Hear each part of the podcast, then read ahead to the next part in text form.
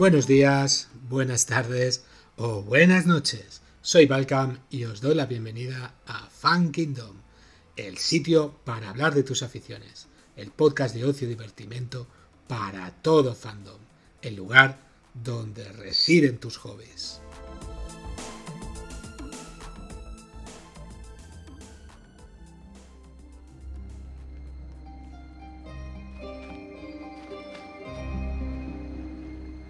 Dame el niño.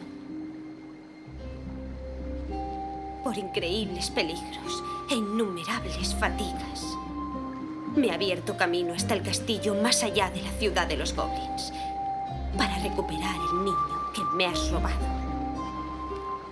Porque mi voluntad es tan fuerte como la tuya y mi reino igual de grande.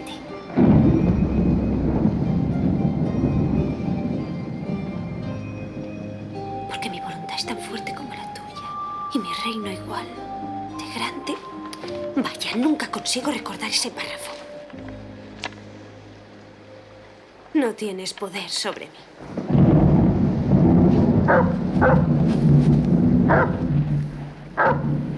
Oh, Merlí.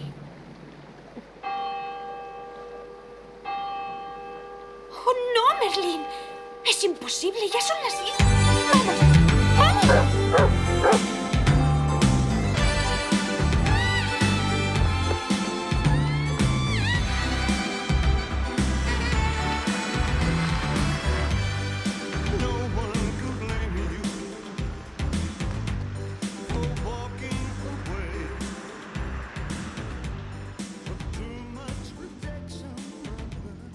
Bueno, pues como habréis escuchado en la introducción, hoy tenemos una película clásica de los años 80 que recordaréis todos aquellos que tenéis más o menos nuestra, nuestra edad, como por ejemplo nuestro contertuliano de hoy. Aquí tenemos a Tío Ganji, muchas gracias por estar por aquí.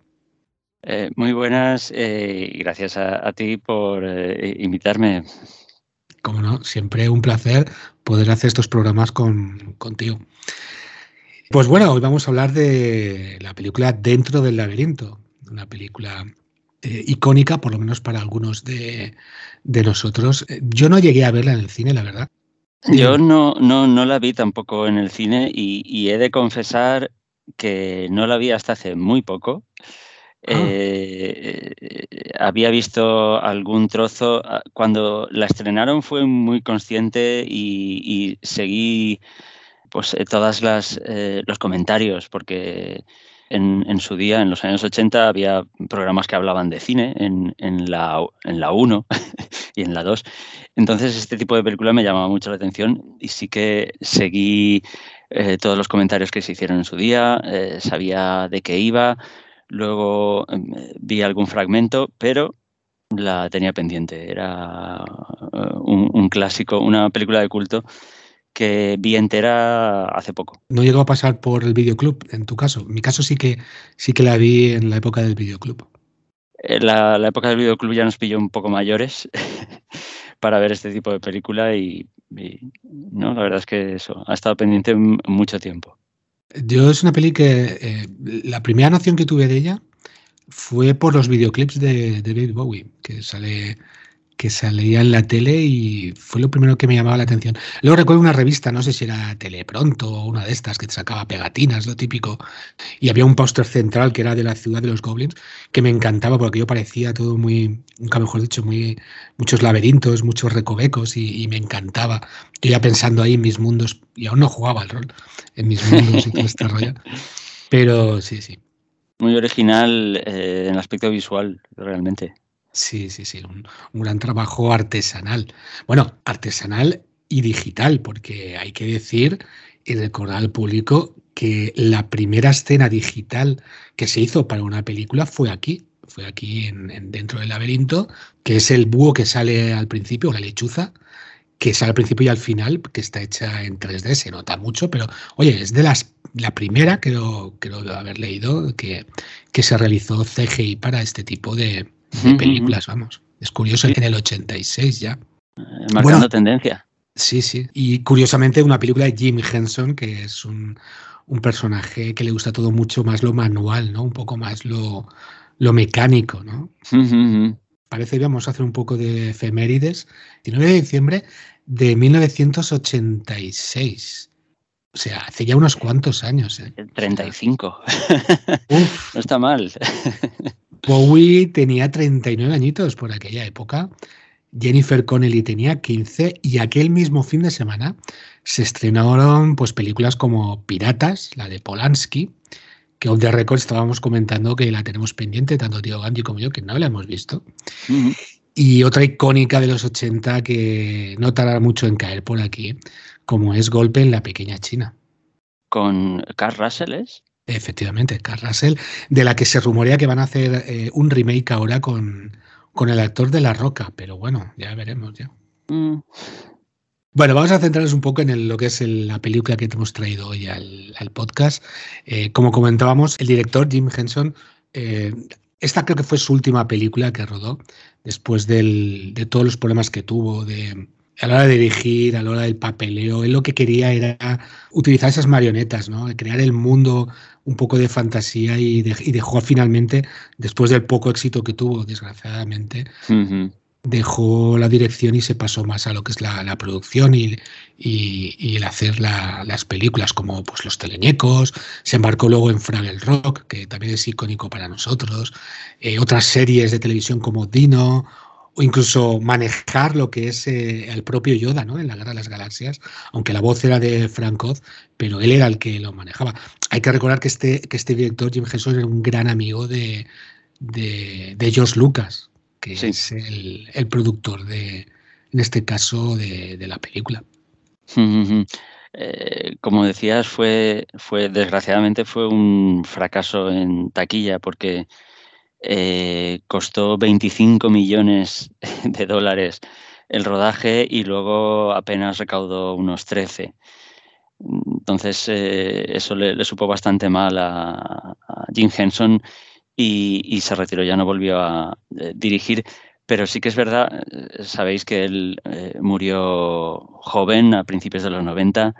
No, recuerdo si por. No, por un cáncer, no, o, por una neumonía. Una neumonía que le afectó al pulmón y se le complicó. Exacto. Y, pero él, cuando murió, la película, que habían, habrían pasado cinco años o poco más, eh, ya era de culto, ya, él, ya digamos, estaba satisfecho en ese eh, aspecto porque, eh, digamos, el, público al final había terminado reconociéndola. Sí, sí, él, él, agradeció ese cariño que se convirtió en la película de culto y él, ya lo sabía, antes de morirse lo sabía, que la película había calado como él, como él esperaba. Una película que obviamente a día de hoy es impensable y yo no sé incluso si en los años 80 tenía cabida, más cabida que ahora sí, pero bueno, eh, es, muy especial. Luego, luego comentamos más largo y tendido. Vale, vale, me parece bien. Si os parece, continuemos un poco con lo que son pues el guion, que en este caso se hicieron más de 25 versiones, se cambió 25 veces casi el guion. Al final se encargó Terry Jones, que fue uno de los componentes y fundador de los Monty Python. Si os acordáis de la vida, la vida de Brian, es la hace de madre de, este, ¿no? Eh, Jim Henson sí que quería que el guion tuviera más importancia, pero George Lucas sé que lo, acortaba por otro lado, ¿no? Entonces, digamos que cuando terminaban la película llevaban como un equilibrio, ¿no? Eh, entre lo que es lo visual y, el guion. Cierto es que la película no es que sea, tenga un guion muy excesivo ni muy llamativo, pero sí que tiene mucho, mucho mensajes, ¿vale? Un mensaje un poco que ya luego profundizaremos un poco de lo que es la madurez, mm. el dejar atrás un poco la infancia y, entrar en, ser ya una persona pues ya adulta. Actores conocidos, pues claro, tenemos aquí a, al Duque Blanco, ¿no? A David Bowie, que hizo sus pinitos en, el cine, hizo otras pelis, como por ejemplo con Tony Scott hizo El Ansia, un clásico también de, vampiros. Eh, tuvo su, aparición en Twin Peaks, en La Última Tentación de Cristo, muy protagonista en Feliz Navidad, señor Lawrence. Y bueno, luego también poniendo la banda sonora como para películas clásicas. Curiosamente, esta de dibujos también de Cuando el viento sopla. No sé si la habéis visto, pero es muy buena. Es una película eh, que está ambientada en Inglaterra, en la que se supone que ha habido un ataque nuclear y es una pareja de abuelitos y lo que está pasando. Pues la música, la música es de él. creo que fue premiado, ¿no? Le dieron un Oscar o algún, premio importante. Es posible, porque la, la verdad es que no, no, tengo, no lo sé, no tengo los datos, pero es muy, muy, muy bonita, muy tierna Sí, yo, creo que lo he visto y es impresionante. Te mm, deja aplanado. Sí, sí. En un principio no se, no se contaba con David Bowie, fueron creo que los hijos de Jim Henson los que convencieron al director de que cogiera a este cantante para el personaje. Pero se barajaban otros. Teníamos a Michael Jackson, ¿no? Sí, a, Sting, a Prince, a Mick Jagger. O sea, pensaban en, estrellas de la canción y, bueno, estrellas de, primer orden. La verdad es que mm, Michael Jackson hubiera quedado muy bien como rey de los goblins, porque, bueno, él tenía ya esa aura de chico travieso que no quiere crecer. Y bueno, la personalidad de Jagger o, de Prince o de Sting, pues también eh, hubieran, hubieran quedado muy bien con, el papel. Eh, también se barajó Kevin Klein. Pero al final, eh, como decías, los, los, hijos de Henson le sugirieron a David Bowie y el, el cortejo, digamos, de Bowie fue largo y tardaron dos años en, convencerle finalmente para que hiciera la película. De todas maneras, también con el protagonismo que le dan, eh, porque la, película eh, en parte es un musical también para su lucimiento. Él canta varias canciones, eh, es uno de los protagonistas. La, protagonista es la inefable Jennifer Connelly, que con 15 años hizo el, casting con 14. la verdad es que está tremenda, lo, borda, borda su papel. Eh, este hombre, eh, David Bowie, su papel tiene muchísima importancia, así que... Eh, está Jennifer Connelly, que, ya nos sorprendió, creo que más joven, cuando aparece en la película de Sergio Leone, en Érase una vez América. Es la chica de la que se enamora el niño de, del personaje principal, ah, que está bailando, que ella baila y él lo ve a través de la pared. Sí, sí, sí, aparece ahí. Luego, eh, pues le dieron el Oscar por una mente maravillosa. Y bueno, es una actriz que ha envejecido maravillosamente, vamos. Sí, bueno, sí, sí. Eh, de, hecho, durante muchos años eh, no cambiaba, o sea, estaba igual. Sí, sí, sí. Seguía, teniendo la misma cara. Era como Michael J. Fox, pero en mujer, eso que dices, no, es que tiene cara de adolescente durante toda su vida, pues esta mujer igual. Sí, sí.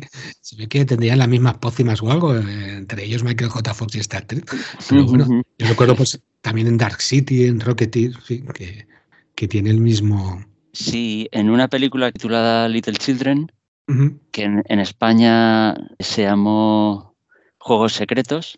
Y bueno, Connelly ahí tiene un papel un poquito más secundario, pero hace de la esposa de uno de los protagonistas y también aparece Kate Winslet. Y mira, algo de relación tiene con Dentro del laberinto porque digamos que los protagonistas se niegan un poco a, convertirse totalmente en adultos. Son padres de niños pequeños, pero en, cierta, en cierto modo se comportan como adolescentes y sin asumir sus responsabilidades. Pues oye, mira, la voy a apuntar y la voy a ver. Yo, yo recuerdo a, bueno, también esta actriz, em, cuando la volví, digamos, a ver, fue en Requiem por un sueño. Es una película de estas raras que a mí me encantan.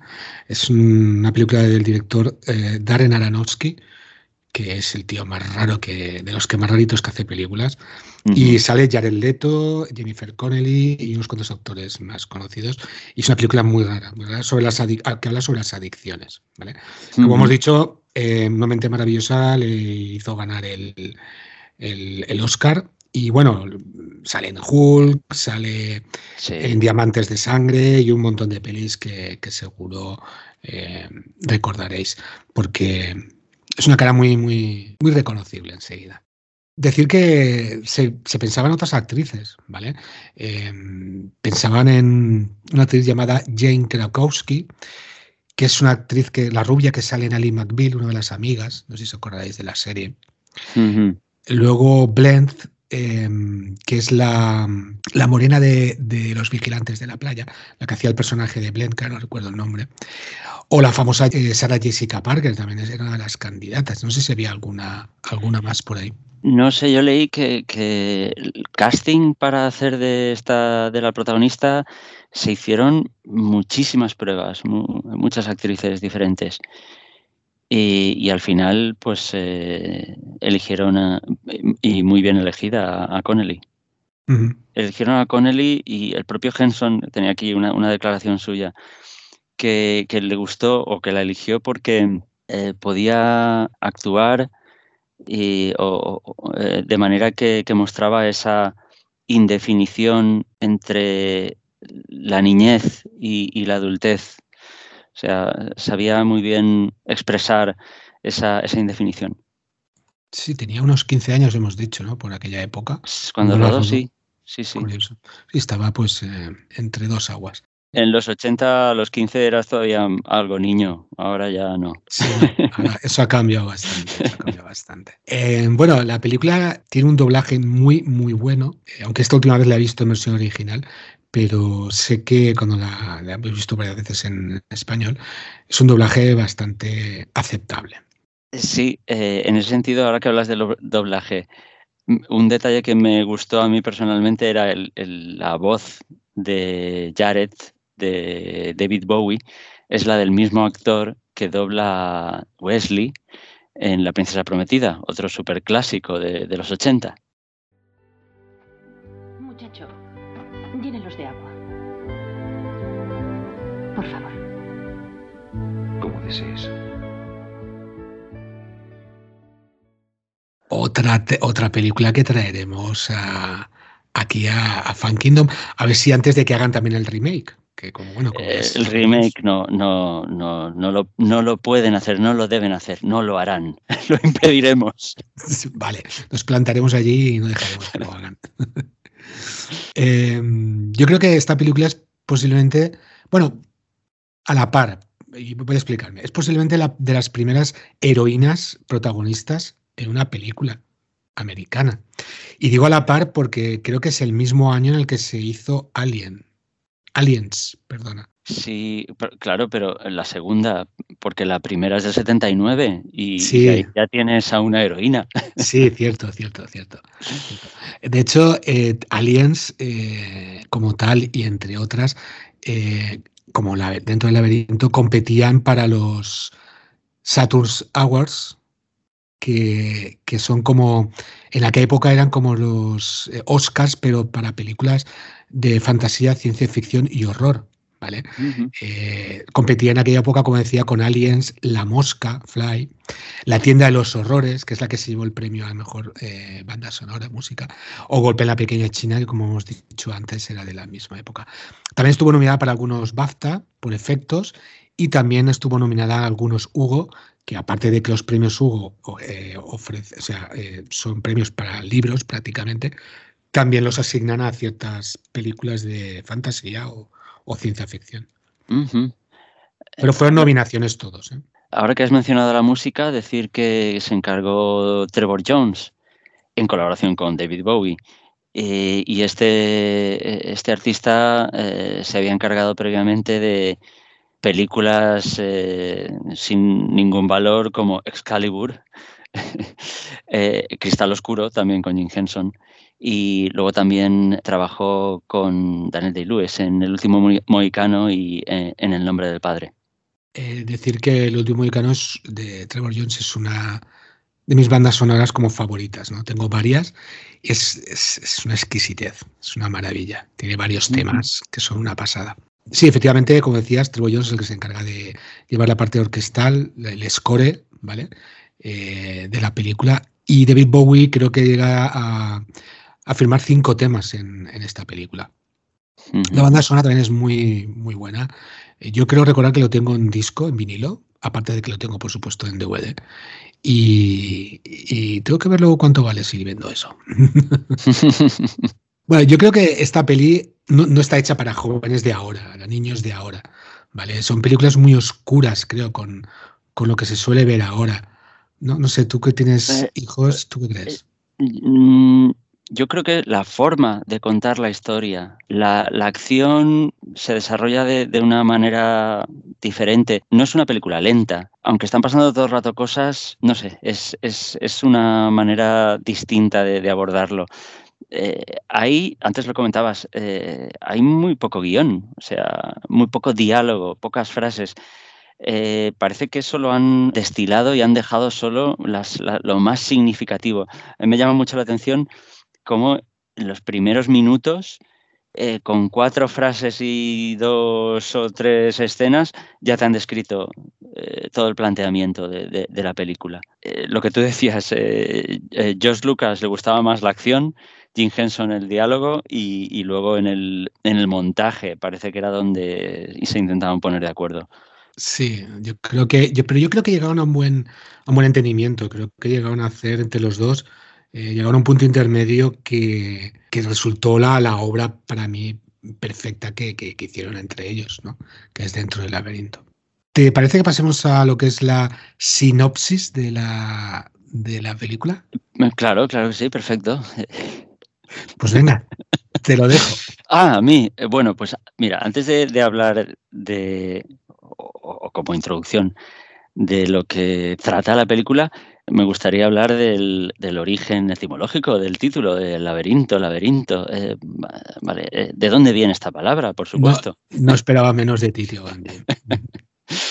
bueno, pues eh, labyrinth en inglés, laberinto, viene del latín, labirintus, y este del griego, labirintos, y tiene su contexto en el primer laberinto que conocemos todos a través de la mitología griega, que es el del Minotauro. Eh, no se sabe muy bien de dónde viene esta eh, palabra.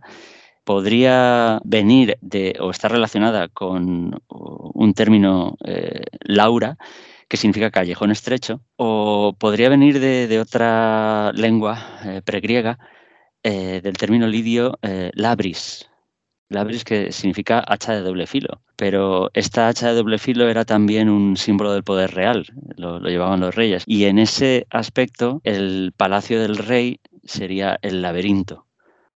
Y, de ahí, bueno, eh, el rey Minos, pues eh, su palacio sería, sería el laberinto. Y de aquella eh, leyenda griega, que todos sabemos que el interior del laberinto guardaba a un monstruo muy peligroso, pues bueno, llega, llega a nuestros días. Y en la película el laberinto es misterio y es también eh, lo que alberga pues un peligro muy grande.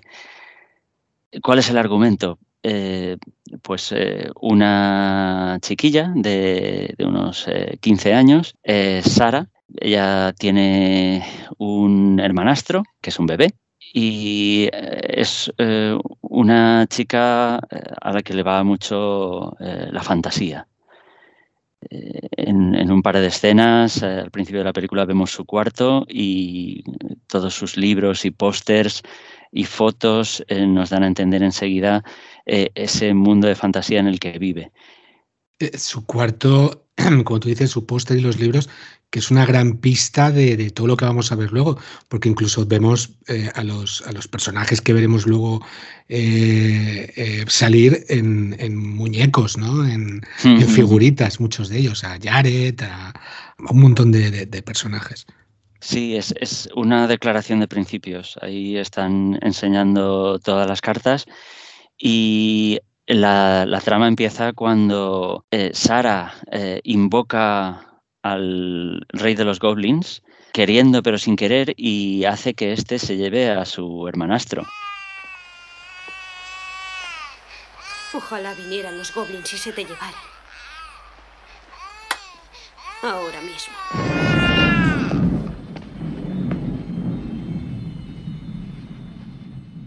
El rey de los goblins aparece y le da 13 horas para rescatar al bebé, o si no, se lo quedará y se convertirá eh, en un duende para la eternidad. Eh, esto que sea 13 exactamente es curioso, ¿no? Aquí no, nos falta Pepe para que haga cálculos y que nos diga por qué eran 13.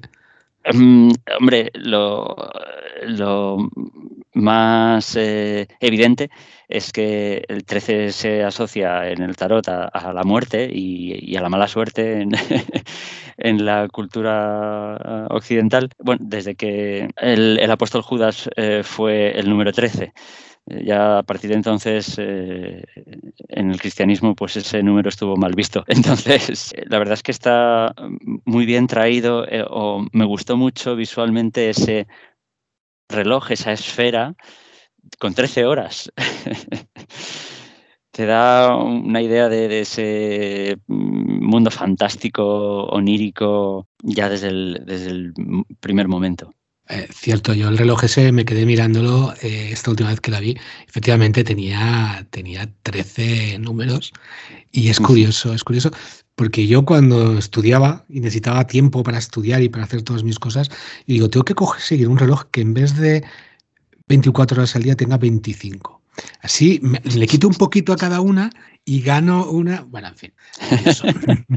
Sí, bueno, hubieras tenido la misma cantidad de tiempo al final, pero sí. Sí, sí, sí, sí. No, realmente ese, es el planteamiento. Eh, en los primeros 10 minutos de película queda planteado, Sara tiene que enfrentarse al peligroso laberinto para llegar a su centro y rescatar a su hermano. Muy bien. Es, eh, pues si te parece bien, vamos a ir a algunas escenas peculiares que nos han gustado más o ir contando un poco lo que es la todos los personajes con los que se encuentra. Eh, por ejemplo, es, mm, yo me fijé en la primera escena en la que sale su futuro amigo, ¿no? Es eh, Hagel, es que no sé pronunciarlo muy bien. Eh, es que además toda la película están eh, bromeando con su nombre. sí, sí. Porque hay, un aspecto, como en todas las películas de, Henson, muy cómico. Entonces pronuncia mal su nombre todo el rato. Pero bueno, parece ser que es Hogel. Hogel. Pues muy curioso porque cuando lo ve por primera vez, está de espaldas y está mirando en un estanque. Pero es que si os fijáis, antes de que esa escena se ve la panorámica de todo el, todo el, laberinto de fondo y la entrada. Y si os fijáis bien, se ve el estanque y a Hagel está ahí miccionando también. O sea, está ahí pintado y todo. ostras, es que lo han hecho con detalle y con cariño. O sea, han tenido. Sí, sí, sí exacto, esa panorámica inicial es eh, muy típica también, sí. Sí, sí. Decir que, ya al principio, cuando entra el laberinto, ya te está indicando un poco que, nada es lo que parece, ¿no? Que está este personaje con una especie de matamosquitos matando hadas, ¿no? Y va detrás de ellas y, la pobre la pobre y dice, ah, pero ¿qué haces? Oh, Dios mío. Y cuando, la, cuando coge la primera le pega un bocado, ¿no? Y yo creo que ya te está diciendo la película, ojo, esto no es lo que te crees, ¿no? Esto no es todo como tú te imaginas, como tú crees que es, y es un poco una puesta en escena de ello, ¿no? Sí, es, eh, es un mundo en, algún sentido traicionero, porque no, no es lo que parece, y, en el que no puedes guiarte por, por ideas concebidas, preconcebidas, eh, y, muy sujeto a, una fantasía desbordada. Lo que, tú comentabas antes, que en, su cuarto se ven, eh, se ven libros de El Mago de Oz, de Blancanieves, un libro al que los, los, anglosajones y los americanos le tienen mucho apego, que es el Donde viven los monstruos de Maurice Sendak. Hay, hay que decir que respecto a esto, al final de la película, eh, pone que, no sé si pone que se inspira, pero sí que hace referencia a, este escritor. sí. Sí, sí, es que ha tenido mucha influencia en, lo que es la, fantasía y los, cuentos para niños.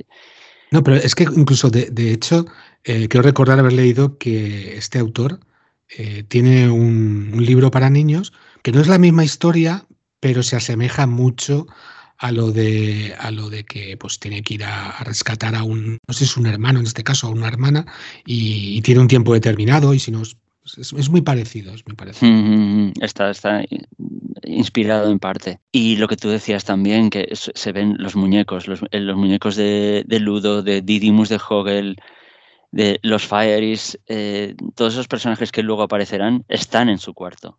O sea ya, ya forman parte del mundo de fantasía de Sara Y eh, no lo he dicho, pero eh, la, frase que suelta y que, que, suelta Sara y que invoca al, rey de los goblins es dirigiéndose a su, a su hermano que está llorando en una, en una noche de tormenta. Ojalá vinieran los goblins y se te llevaran ahora mismo. Me gusta mucho eh, ese momento en el que la palabra, como, como en los cuentos de hadas, eh, digamos, ella invoca un hechizo y luego ya no se puede deshacer. Y las palabras que se han pronunciado ya no se pueden despronunciar, están ahí y, tienen un, efecto real que es que el que eh, venga el rey de los goblins y se lleve y secuestre a su hermano. Y justo en ese momento me, gusta también cómo sugieren el, tema del eh, que está presente en, la eh, imaginería anglosajona, porque ellos tienen una palabra para esto, el tema del changeling. A mí me, llamó muchísimo la, la atención aprender esta palabra, el changeling ¿vale? Que es como encantamiento. No, no, el, changeling es el bebé que han intercambiado los duendes. O sea, eh, en, la imaginería y en, los cuentos populares se creía que habían mm, bebés o personas que de bebés las habían intercambiado los duendes por uno de ellos. Ajá, eso he visto en otras películas, Y, eso eh, está muy bien porque aparte de que se puede psicoanalizar, que dices, claro, los padres piensan que su niño es, es un ser extraño, eh, no saben cómo eh, lidiar con él. O sea, tiene una vertiente por ahí muy, muy sabrosa. Y, luego por, por, el otro, pues eso, han inventado una palabra para, para designar eso. Y, en este caso sería, digamos, su hermano, eh, el bebé, eh, podría llegar a ser un changeling bueno, si hubieran dejado a alguien en su lugar, que hubiera sido, porque eh, se, medio ve como que un duende aparece en la cuna cuando ya no está. Sí, sí, sí, efectivamente, que se está ahí removiéndose y tal. Mm, es curioso los libros que, como comentabas, están en su habitación, porque a la vez es, lo que nos está diciendo la película, ¿no? Esa, esa referencia literaria, pero que también aparece en la película, esa similitud con el mago de Oz, ¿vale? con, Alicia en el País de las Maravillas. Sí. Incluso, bueno, yo creo que un poco también con alguna leyenda artúrica, incluso por los nombres, ¿no? Que aparecen en, la, en la película. Sí, sí, lo que me comentabas antes es que en su momento yo no caí, pero, pero luego sí que cuando, cuando lees sobre, sobre los nombres se hace evidente el, eh, el perro que ella tiene en, en, su casa, en su mundo real, eh, se llama Merlín, eh, y luego aparecerá un, eh, un perro marioneta en el mundo de los goblins, en el laberinto, que es llamado Ambrosius. Y, originalmente el, nombre tradicional de Merlín era Merlín Ambrosio, Merlín Ambrosius o, Ambrosius en, las leyendas iniciales. ¿Las de qué escritor? ¿Las de Mormont? Eh, Monmouth, no sé si lo, llega a llamar Ambrosius, pero no, no, en, leyendas anteriores, en leyendas galesas, porque el, personaje original es, eh, como Arturo, eh, proviene de leyendas galesas. Siguiendo con esas similitudes, ¿no? Con, pues por ejemplo, el, primer animal que se encuentra cuando entra dentro del laberinto es ese gusano muy educado, muy inglés, ¿no? Parece eh, que le dice, ven a tomar té con mi parienta, ¿no? Entra y, tal. Y eso me recuerda mucho al conejo de Alicia también, ¿no? Cuando antes de que se meta en el meollo de la, de la aventura, ¿no? Eh, esa similitud un poco. Bueno, sin contar los naipes y que si le corten la cabeza, pues todos estos datos que aparecen también aquí en la película. Sí, sí, recuerda mucho. Hay muchos elementos que recuerdan a, Alicia. De hecho, en Alicia hay un momento en el que aparece una oruga parlante, que también aparece en la película de Disney, eh, fumando con una cachimba. Pero sí, eh, desde el primer momento, aunque el, mundo del eh, laberinto es amenazador, nunca llega a ser terrorífico. A lo mejor, como tú decías, puede ser un mundo oscuro eh, eso, amenazador, pero eh, nunca llega a, ser terrible y siempre tiene un, punto cómico y extraño y que te deja fuera de, lugar. Sí, sí, además al principio entra que le está diciendo el gusano, no, no, no, por ahí no vayas, ves por el otro lado. Vale, vale, y se va por el otro lado, gracias, de nada, de nada. Y dice, si hubieras ido por el otro lado, hubieras llegado enseguida al castillo. Ostras. nada es lo que parece.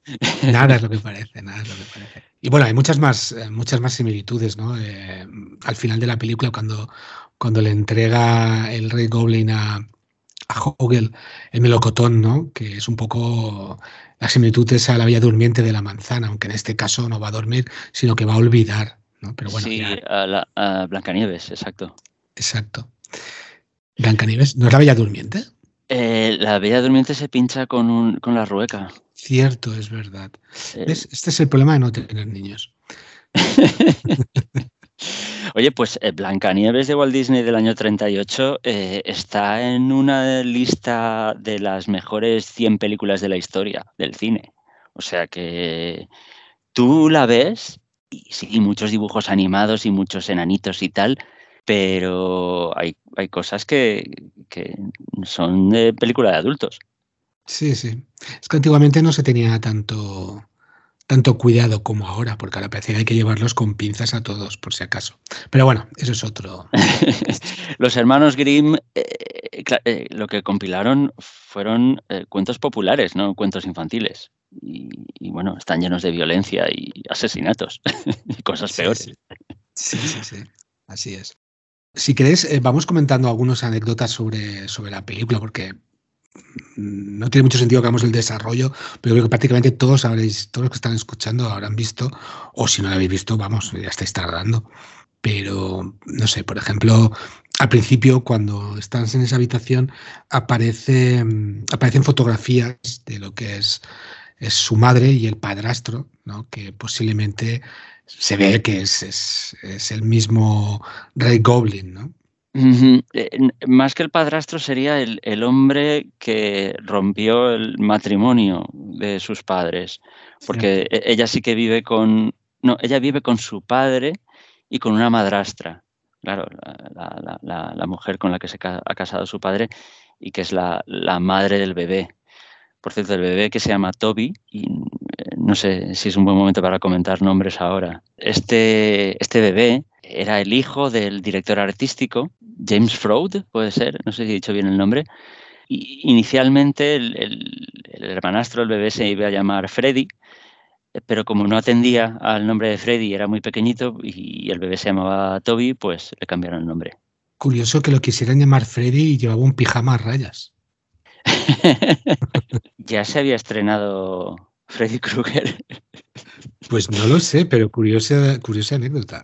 No, yo creía que lo de Freddy era un nombre al azar, pero luego me di cuenta que Freddy viene de Alfred y Alfred significa instruido o educado por los elfos.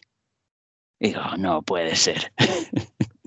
o sea que ni siquiera el nombre del bebé estaba escogido al azar inicialmente. Pues sí que se había estrenado ya, porque la segunda se estrenó en el 85, o sea que sí, que sí. sí, sí. Pues he, de decir una cosa respecto a este chiquito que sale. Eh, primero que dos cosas muy rápidas. Cuando lo está sujetando la, actriz Jennifer Connelly, se nota que, tiene 15 años, que no sabe sujetar a, un niño, como me pasaría a mí, vamos. O sea, y sin embargo, eh, cuando lo tiene en sus brazos eh, David Bowie, eh, tenía un niño ya, un hijo, y se nota que sabe cómo cogerlo, cómo, cómo abrazarlo. Por cierto, su hijo, que es director de cine, que ha hecho unas películas buenísimas como, como Moon una película muy, muy buena y tiene otras por ahí. Volviendo al tema de Toby, ¿vale? De Toby Freud, eh, este chico ya cuando creció siguió con la tradición familiar, ¿vale? Eh, siguió siendo diseñador artístico y siguió trabajando con la familia, con los hijos de Henson, ¿vale? De los hijos que siguieron con la tradición. En su haber tiene películas como ayudó a hacer Cubo y las dos cuerdas mágicas, por ejemplo, era el escultor de las marionetas. Ayudó también a Henson en, a la familia, quiero decir, en la nueva, en la serie de Cristal Oscuro, la era de la resistencia, ¿vale? que hicieron en Netflix hace unos años. Y bueno, dirigió un pequeño corto que se llamó, se llamó Lesson Lements que curiosamente si ves los personajes se parecen mucho a, los de Cristal Oscuro. A comentar que justamente este, este crío que sale aquí con una película de marionetas, pues siguió ya con la tradición y siguió con, con este quehacer de, de diseñador artístico. Una curiosidad que, me parece interesante. Eh, le marcó su experiencia en, dentro del laberinto. Yo supongo que estar ahí en brazos de David Bowie era eso o cantar, una de dos. y rodeado de, hasta cuarenta y pico eh, marionetas que aparecen en una sola escena. Y gallinas, porque la escena en la que están la de Dance, la Magic Dance, el, tema de Magic Dance, eh, el director decía que faltaba algo, que no acababa de verlo vivo aquello, ¿no? Entonces dijo, gallinas. Y llenó aquello de gallinas que luego se arrepintió porque dice que fue muy difícil rodar, rodar aquellas escenas, aquel, aquel trozo. Sí, sí,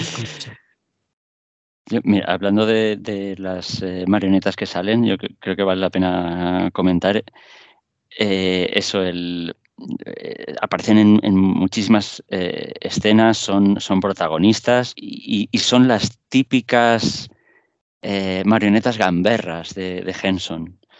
O sea, eh, está muy bien traído que sean goblins, que son esos pues, espíritus traviesos y gamberros, porque están muy en la tradición de Henson y recuerdan muchísimo a eh, otra serie de la época eh, hecha por el propio Henson, que es la del Cuentacuentos, con John Hart.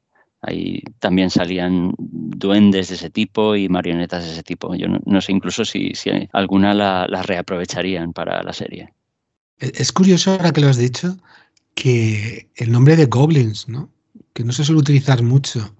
Sí, no, sé por qué no lo, traducen, eh, porque la verdad es que el inglés de nuevo vuelve a ser muchísimo más rico para, para estas cosas que el castellano. El castellano es mucho más pragmático y tenemos la palabra duende y, poco más. Y bueno, en cambio el inglés tiene goblin, elf, eh, pixie, bogey eh, y, siete, ocho más.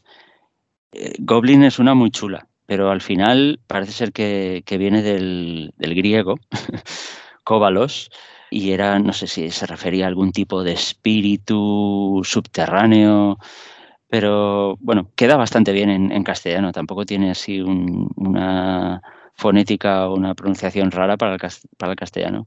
Entonces... Curioso. Eh, bueno, volviendo al, a lo que es la, película, sí que nos metemos ya un poco en harina. Vale, porque mira, yo hay una, una escena que no conocía y, y me gustó mucho, eh, es la de cuando Sara cae en una especie de pozo, está hecho de manos y brazos que forman caras. Me pareció súper creativo y me recordó, no sé si, a vosotros pasará igual, pero eh, me recordó la, inventiva y la imaginación que aparecían en un programa de nuestra niñez muy fantasioso, muy onírico y a veces inquietante, que era el planeta imaginario. Ahí aparecían cosas eh, eso, muy imaginativas, muy alternativas, muy artísticas, eh, muy oníricas también, y, porque parecía un sueño. Y a veces era incluso eso, inquietante, que, como puede ser un, sueño que no sabes si es bueno o es una pesadilla. Entonces, esta escena del pozo a mí me gustó mucho. Creo que utilizaron a mimos o alguna cosa de estas para interpretar, eh, eh, para realizar esta escena. Y era muy difícil porque ellos mismos no se veían, claro. Entonces, eh, quedó muy bien, quedó muy bien. ahora que hablas de dificultad, no se aprecia, pero igual como esta escena fue difícil, la de manejar a todas las marionetas entrañaba una dificultad técnica increíble, porque el propio Hogel que tú lo ves y dices, bueno, pues será un enano que va vestido y disfrazado de... No, no, no, era eh, una marioneta que tenían que llevar entre cuatro técnicos diferentes y se tenían que coordinar, porque uno manejaba eh, la gesticulación de los ojos, otro creo que la boca, otro... Eh, es un, trabajo que luego lo ves en pantalla y es muy difícil apreciarlo y tiene mucho mérito. Sí que es cierto que en algunas escenas sí que había una, mujer dentro y lo que más costaba era un poco manejar lo que es la, cabeza, que es lo que tú dices, habían como 17, eh, no sé si motores o no sé cómo lo llaman, eh, manejando eh, los que son los gestos, que es lo más, sobre todo lo más complicado, ¿no? Que yo, yo he de reconocer, la verdad, que cuando la vi hace un par de días preparando el podcast, intenté ver, digo, a ver si veo algún cable por algún lado, no se ve nada, o sea, si acaso la escena, aunque me canta un poco, es la de los que se quitan la cabeza, ¿vale? Sí. ahí sí que canta porque hay un croma detrás que no está muy bien hecho. Los, sí, los Fieries. Los Fieries. Se nota que ahí son personas que están detrás manejando. Y claro, también es cierto que se ve el cuerpo completo de las marionetas. Entiendo que también debe ser más difícil el manejo de, estas, ¿no? Sí, tienes razón, esa es la escena menos conseguida. Y bueno, también las canciones, yo no sé si, exacto, me, me pilla un poco mayor, pero eh, pues eh, hay, esas canciones eh, son momentos de la película que, digamos, son menos atractivos. Esa en concreto no es, no es una canción de David Bowie, entonces pues también ahí sufre un poco en ese momento la película, pero bueno. Luego hay otro momento también en el que en el que es una especie como de mendigo pidiendo algo cuando están en el túnel y de repente se levanta y es, y es David Bowie. Ese, ese, esa transformación, que la harían, claro, digitalmente, pero es que está hecha perfecto. Es que no sé cómo, cómo lo hacen. A mí siempre que la veo esa escena me encanta. Me encanta. No sé si sería digital, porque Henson era un amante de, que, fuera todo. No, no, digital no era. Digo que ahora, ahora lo harían ah, digital. Pero ah, que, sí, sí lo único digital era la lechuza. Pero, pero que no, no, que es una escena maravillosa, que, que se ve un ser pequeño que está ahí en un rincón como pidiendo algo, limosna o algo, y de repente se levanta y es David Bowie, ¿no? Eh, me, sorprende mucho. Luego, por ejemplo, pues ya puestos en. Pasamos a esta parte más técnica, ¿no? Em, la raza de Ambrosius, ¿vale? El perro que hemos dicho, hemos comentado antes, que, que su nombre proviene de, de la mitología artúrica, eh, se eligió este perro porque, porque era el más fácil de manejar como un muñeco. De hecho, en algunas escenas es un perro de verdad y en otras es, una marioneta. es, muy curioso. Cuenta también que, por ejemplo, la, el títere más grande creado es el monstruo, este robot que hay en la, en la entrada a la ciudad de los goblins. y necesitaban varias personas para, para y que era, era un poco uh, steampunk el monstruo, ¿no? ¿Verdad? Sí, que tenía un rollo de este estilo, sí, sí, sí. Y bueno, y lo que tú decías de, que había un hombre que iba manejando las bolas estas de, cristal, era un, eh, un, coreógrafo que se llama Michael Monsen y es un conocido malabalista, ¿no? Y, y, sí que me fijé esta vez, y sí que hay escenas en las que parece que el brazo de, cuando está con la bola de cristal, está como como muy largo, ¿no? Que se ve como, más apartado del cuerpo. Pero tienes que fijarte, fijarte. Sí, algo, sí, eh, que no es natural, pero no, no, yo, cuando la ves mm, sin fijarte, eh, no, no se aprecia nada. Y hablando de marionetas grandes, también el monstruo este ludo, que es una especie de orangután enorme con cuernos, eh, pesaba como que 40 kilos, lo que era la marioneta en sí y tuvieron que adelgazarla para que una persona dentro pudiera manejarla, en fin, más eh, desafíos técnicos. Sí, sí, sí. Curiosamente, el, personaje de Hogel, eh, el traje y la cabeza, eh, después del rodaje, desapareció. Y a mediados de los 90 apareció en, el aeropuerto de Alabama, en la oficina de objetos, de objetos perdidos. Y es curioso porque si algún día vais allí, lo veréis expuesto, ¿vale? Un expositor especial aunque no es oficial, pero está allí. O sea, lo, eh, eh, lo han convertido en su mascota. Sí, sí, sí, sí.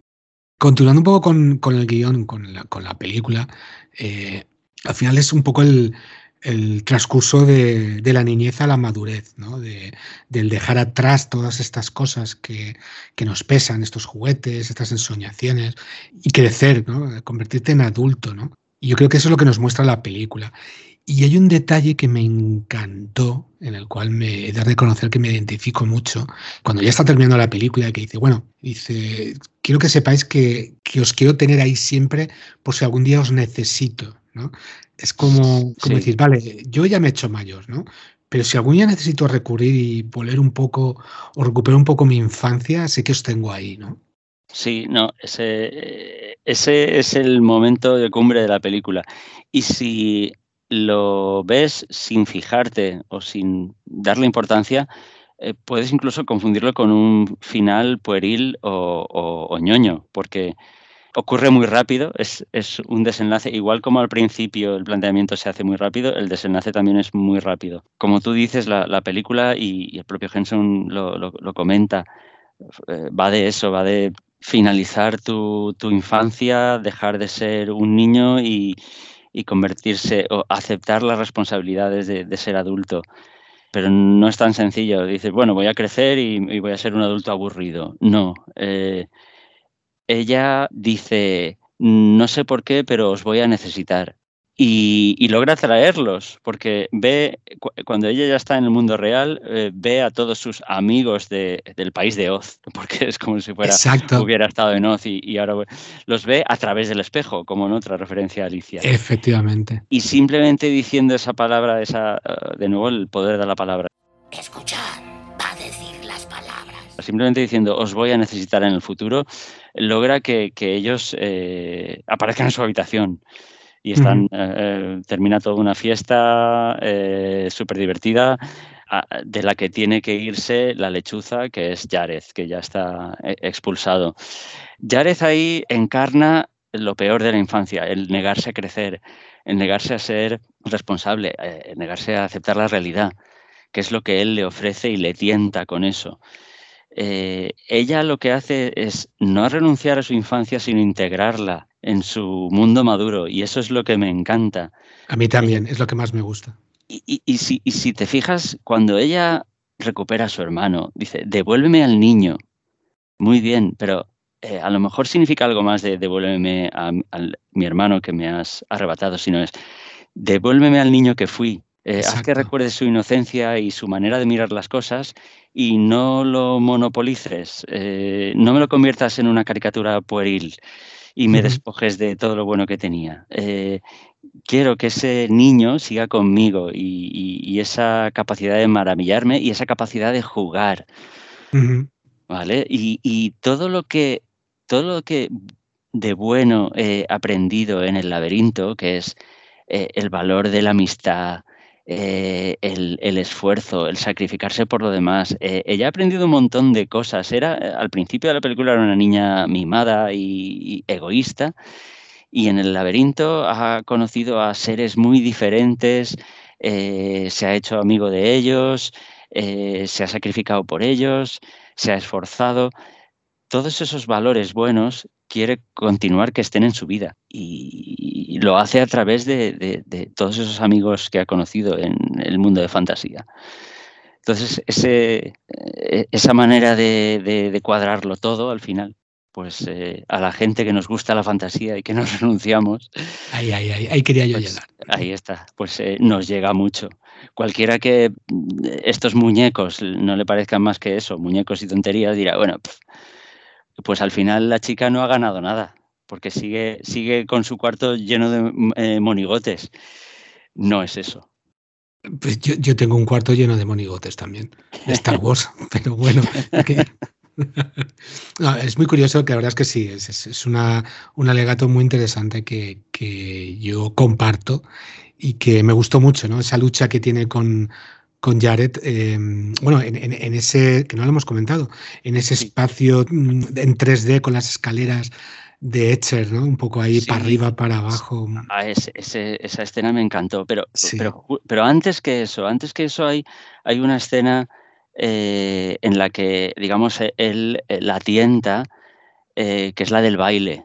Sí. El baile de máscaras, que además fue una de las más eh, mostradas cuando se estrenó la película. Yo recuerdo mucho, a mí se me quedó, yo cuando estrenaron la película, los críticos, los comentarios se centraban mucho en, el aspecto así más eh, sexual de, la historia. Es decir, bueno, Jared es en realidad, pues eso, en, esa transición de niña a mujer, pues es, es, una como una tentación sexual y, esa escena del, baile lo hace muy evidente, pero al mismo tiempo eh, lo que le está ofreciendo y lo que le está tentando es sigue siendo una niña mimada y, y ámame y yo te lo daré todo.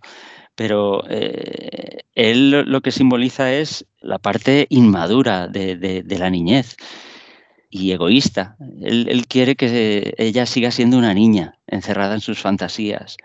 Y bueno, luego por otro lado, Escher es uno de mis artistas favoritos y la manera en la que reproducen tridimensionalmente su grabado relatividad, que por cierto Sara tiene eh, como póster en su cuarto, es, es, genial, porque no es solo eh, cómo hacer una maqueta, sino la iluminación. La iluminación eh, es genial porque te da una imagen de irrealidad, pero hay varios planos conviviendo en el... Y, y es solo eso, con maquetas y luces, y queda mucho mejor que cualquier animación por ordenador. Totalmente de acuerdo. Curiosamente ese póster al lado tiene también el de, el de Cats, que es también un musical eh, muy, muy curioso. Bueno, pues creo que hemos un poco resuelto ya el, la película, ¿no? El final de la película. Em, si te parece bien, pasamos a algunas notas curiosas de, esta. Claro. Em, por ejemplo, el rostro de David Bowie eh, sale, que yo ya he contado hasta siete veces en la película, ¿vale? En los decorados, en las piedras. ¿eh? Hay algunas que se ven muy bien y otras que no se aprecia tanto, pero lo que es el rostro en sí aparece en todo lo que es el escenario de, la película. Rostro curioso que luego veríamos reflejado, yo no, no voy a decir copiado, pero el personaje de, de Sandman, de Neil Gaiman, es muy parecido a este Jared. El peinado de, de Jared eh, lo que yo quería decir es que luego fue copiado, o no sé quién copió a quién, por Lee Mal, el cantante de La historia interminable. Sí, es verdad, es el mismo. Un peinado muy ochentero. Sí, sí, sí, totalmente. Una curiosidad que es, hay una segunda parte, no sé si la, eh, nuestros oyentes lo saben, hay una segunda parte, pero que es un cómic, exactamente un manga que se hizo. Eh, es muy fácil de encontrar. y se llama Regreso al laberinto. ¿vale? Supone que es pasado 13 años de esta película. Y está bastante bien. Yo lo, tengo en, digital. Es curioso más, y ese aspecto manga que no pierde, eh, le da un aliciente a los aspectos de, sobre todo el aspecto de Jared, de, de, de, personaje, ¿no? Es una cosa muy curiosa. También hay un libro muy interesante que es una delicatez, que es el storyboard de, de, la película, ¿no? Es un libro que está agotado completamente, que yo llevo buscando hace mucho tiempo y, y, que me gustaría en algún momento poder comprar. Al igual que también hay un, y ahora vamos a hacer un poco de propaganda hispana, hay un ilustrador que se llama Tomás Hijo, que es muy bueno, ¿tú lo conoces? sí. sí. sí pues ha hecho un tarot hace tiempo que hizo un tarot para Guillermo del Toro de todas sus películas, pues hace poco ha hecho un tarot sobre dentro del laberinto y los personajes. Y también voy detrás de eso, lo se puede encontrar muy fácilmente. Es una referencia muy, muy interesante y unos dibujos muy chulos también. Sí, sí, sí, muy característicos. Yo lo conozco por, por su vertiente tolkieniana. ¿Tienes alguna yo, hombre, más? sí, continuaciones no, pero sí que se, novelizó el guion eh, y A.C. Smith pues sacó una novela de, lo que es la película. Y bueno, desde 2010 está disponible en español, pero no, poco más que añadir. Comentar, por ejemplo, que Jim Henson fue la primera vez que trabajó con, con bebés y la última, porque se ve que acabó hasta las narices. Eh, que curiosamente, esto ya son, esto ya es para la parte rosa ¿no? de, del podcast. Curiosamente, al lado de donde estaban rodando dentro del laberinto, estaban rodando Legend. Sí, wow, gran película gran película también de esta. ¿eh? Yo creo que, mira, Legend, Dentro del Laberinto, Cristal Oscuro, todas estas películas, tengo, creo que todos les tenemos mucho cariño. Eh, representar un poco nuestra niñez, ¿no? nuestra infancia. Pues eh, Jim Henson se, enamoró de, la actriz protagonista que salía. Mía Sara. y, creo que se, se casó con ella y todo. Sí, sí, se casaron, no sé, tuvieron una relación de, de varios años, sí, sí. sí. Salseo. Salseo, salseo, que le gusta, esto le gusta a Pepe, yo sé que le gusta. Sí, sí, sí, sí. Y bueno, y esta ya va dedicada a Pepe. Eh, Sheryl McFadden es la, la, coreógrafa que se encargó de la película. Eh, mm, esta actriz, porque también era actriz, era la doctora Beverly Crusher en la película de Star Trek La Nueva Generación. Es una curiosidad ah. que, también estaba por ahí. Eh, sí, mira, estoy viendo aquí que, que aparte de las ediciones en DVD, que, como buena película de culto, pues ya tuvo en el año 99, en el 2003, en el 2007, ya, ya fueron en Blu-ray, luego en 2009 y en 2016, o sea que, que goza de buena salud. Y eh, el hijo de, de, Jim Henson, Brian Henson, en 2018 anunció que se preparaba una versión teatral de la obra. Lo que pasa es que, bueno, no sé yo eh, ha llovido desde entonces y también con la pandemia por en medio, pero eh, podría, podría ser. Que su hija también, Lisa Henson, eh, quiere preparar una precuela de la película. Que será una, nueva historia de dentro del laberinto. Pero bueno, eso se, se, esperaba para el 2020 con esto de la pandemia y todo esto. Pues no sé cómo habrá, cómo habrá quedado. Esos proyectos se retrasan. Sí, sí. Oye, Víctor, y una pregunta, ¿cuál sería tu personaje favorito de la, de la película? Pues eh, la verdad es que no lo había pensado, pero eh, el, el tándem que, hacen Sara y Hogel eh, pues es, es, muy bueno. La chica también, aparte de, lo bien que actúa, es que es una cría y muy bella. Es normal que Jared esté enamorado de, ella. La marioneta, que es Hogel, eh, el, prodigio técnico que es. Eh, Hogel es, un gran contrapunto para eh, Sara y, es un gran logro técnico también. Y queda muy bien en la película. Yo, yo me quedaría con, con, ellos dos. Muy bien. mi personaje favorito, fíjate que yo creo que ibas a decir a Ambrosius y si, ¿cómo se llamaba?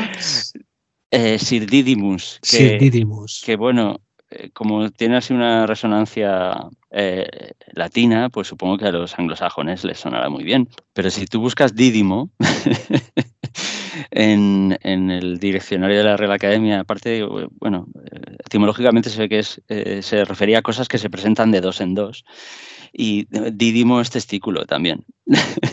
no, Sir Didymus es, bueno, un secundario cómico más. Me recuerda, por cierto, al, el perro que monta me recuerda a Sprocket de los Fraggle también, es que recuerda mucho a... Es que hay otro perro que también se, le asemeja, también de Henson, de la familia Henson, que la serie que tú has dicho, la de historias de... ¿El cuentacuentos? El cuentacuentos. Ah, sí, sí, es verdad. John Hart tenía, tenía siempre un perro al lado. Claro, claro, claro. También, también. Comentar que mi personaje favorito posiblemente sea Ludo. Ese, ese aspecto así rudo, grande, fuerte, pero que luego es un trozo de pan, ¿no? Es un, un, personaje muy entrañable. Y yo creo que posiblemente es uno de los. Si me tuviera que comprar alguno. Mira, no, este es el que más me gusta. Pero si me tuviera que comprar un. Que de hecho, te lo digo porque lo he buscado. O sea, lo he buscado y lo he encontrado en una calidad maravillosa, pero es también maravillosamente caro. Es el gusano del principio, el gusano de la bufanda. Ah, el gusanito, la, la oruga. Sí, sí, lo he encontrado y, muy caro por el momento. Mira, se lo voy a apuntar a, mi mujer para Reyes. Oye, por cierto, Ludo, que, encarna muy bien lo que es el, el laberinto, porque nada es lo que parece, y lo que parece un bruto en realidad tiene un corazón de oro y además tiene poderes ocultos como el de convocar a las rocas y, manipularlas. sí, sí, sí. Creo que es de los pocos que tiene magia, ¿no? Un poco. Muy representativo. Sí, sí. Mm, muy bien, pues yo creo que ya hemos dicho todo lo que queríamos y lo que teníamos preparado para esta peli. Si no la habéis visto, eh, yo... Ya la hemos destripado. Nos hemos destripado, pero, pero vamos, eh, yo la volvería a ver. O sea, yo, estas de las típicas películas que, que me pondría casi todas las navidades. No sé por qué. Pero. Y es curioso que cuando se estrene este episodio, posiblemente estará cerca de hacer 35 años del día del estreno de esta película, que fue un 19 de diciembre. del 86. Curiosidades. No sé si querrá Pepe sumar algo de esto, para ver si saca. a ver si significa algo. A ver si significa algo. Muy bien. Pues oye, Víctor, tío Gandhi, de verdad, eh, muchas gracias por, estar aquí y, ayudarnos en, destripar un poco esta película y, analizarla para, nuestros oyentes. Y nada, te espero en la próxima. Yo encantadísimo de, poder estar aquí comentando y, disfrutando como un enano, nunca mejor dicho, de, de, estas, de estas películas. Sí, señor. Muy bien, pues nada, pasamos ya a despedirnos, así que adiós. Adiós.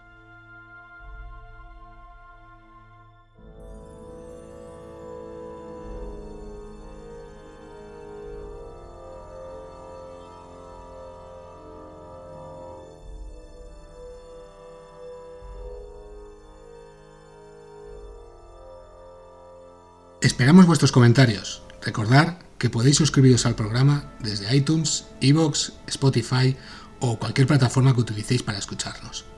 Si queréis estar al día y no perderos ningún episodio, podéis seguirnos en Facebook o Instagram.